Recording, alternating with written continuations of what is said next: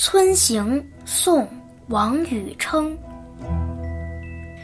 马穿山径菊初黄，信马悠悠野心长。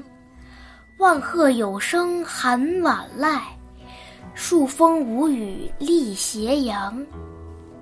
棠梨叶落胭脂色，荞麦花开白雪香。何事吟余呼惆怅？村桥原树似无乡。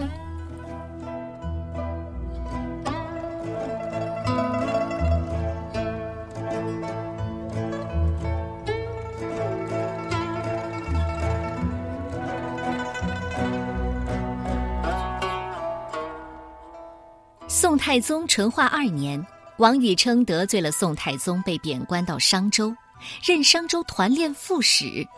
在王禹偁的《商山五百五十日》里，曾经写下了两百多首诗，很多艺术水平较高的诗都在这个时期创作，《村行》就是他的代表作之一。写的是山中秋天的傍晚，王禹偁骑在马上，安闲地欣赏着沿途的风光，听黄昏时山谷里的声响。马儿穿行在山路上。菊花已经微微泛黄，任由马匹自由地行走，兴致悠长。静夜里，千万山谷回荡着声响，数座山峰在夕阳下默默无语。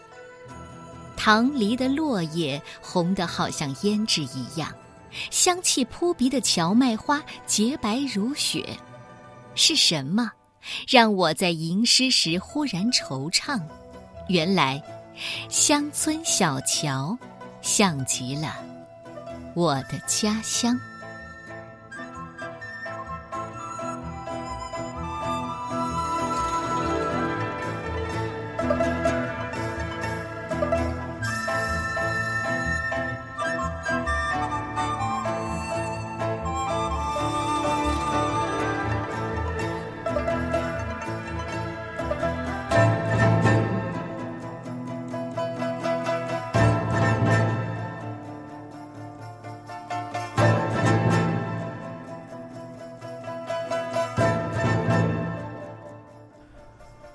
春行，宋代，王禹偁。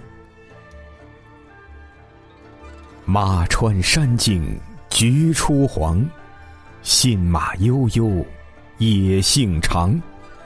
万壑有声寒晚籁，数峰无雨立斜阳。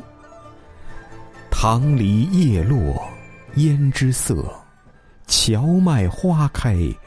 白雪香，何时隐于忽惆怅？